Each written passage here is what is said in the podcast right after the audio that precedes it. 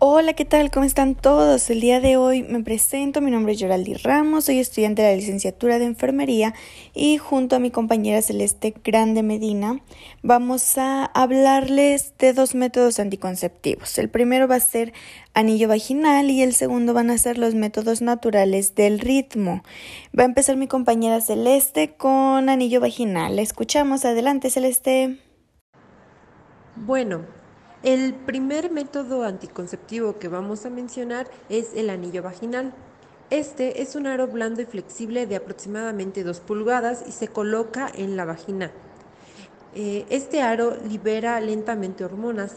Son sustancias que producen en el cuerpo para controlar el funcionamiento de, de los órganos a través de la pared de la vagina y hacia el torrente sanguíneo.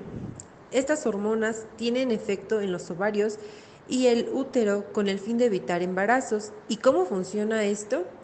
Eh, la combinación de hormonas como la progesterona y el estrógeno impiden la ovulación. Estas hormonas también harán que la mucosidad cervical sea más espesa, haciendo más difícil la entrada del espermatozoide en el útero.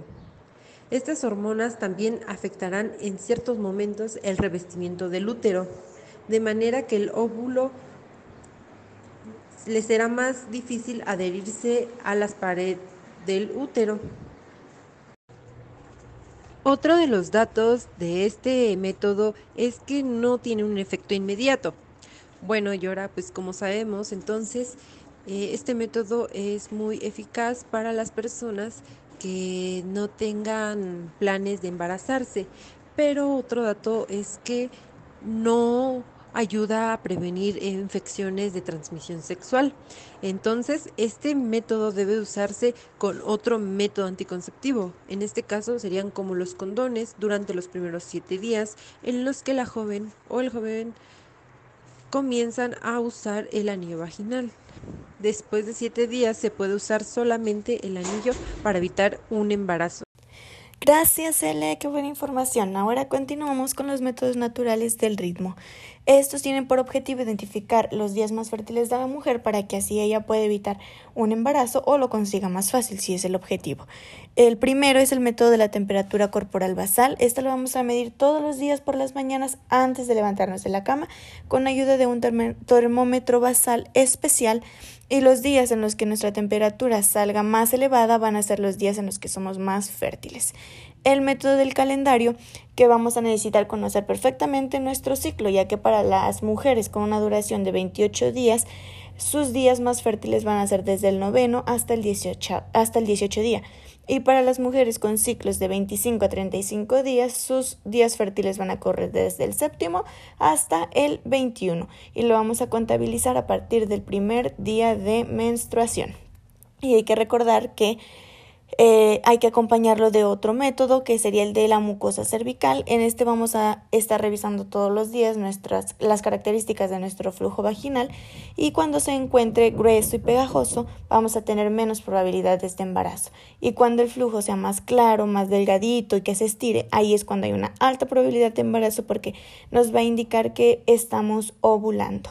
La efectividad de estos tres métodos es del 76%, así que no se recomienda mucho, y menos si eres una mujer con periodos irregulares, que tiene más de una pareja sexual, que padece alguna infección vaginal y que su pareja no la apoya o que no son responsables. Y hay que recordar que estos métodos no nos protegen de infecciones de transmisión sexual ni del virus del BPH. Y espero que les sirva esta información. Muchas gracias. Bueno, como bien ya mencionamos, eh, existen eh, diferentes tipos de métodos. Estos dos son unos ejemplos de los que, hay y que pueden implementar en su vida.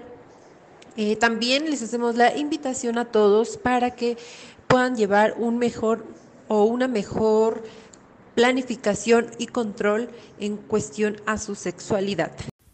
Así es amigos, como nos menciona mi compañera Celeste, que lo importante es que todos llevemos nuestra sexualidad de una manera responsable y segura. Entonces los invito a seguir escuchando nuestros podcasts en donde les daremos más información sobre algunos métodos anticonceptivos y el estado social en el que nos encontramos en nuestro país en cuanto a métodos anticonceptivos. Gracias y nos vemos en el siguiente episodio.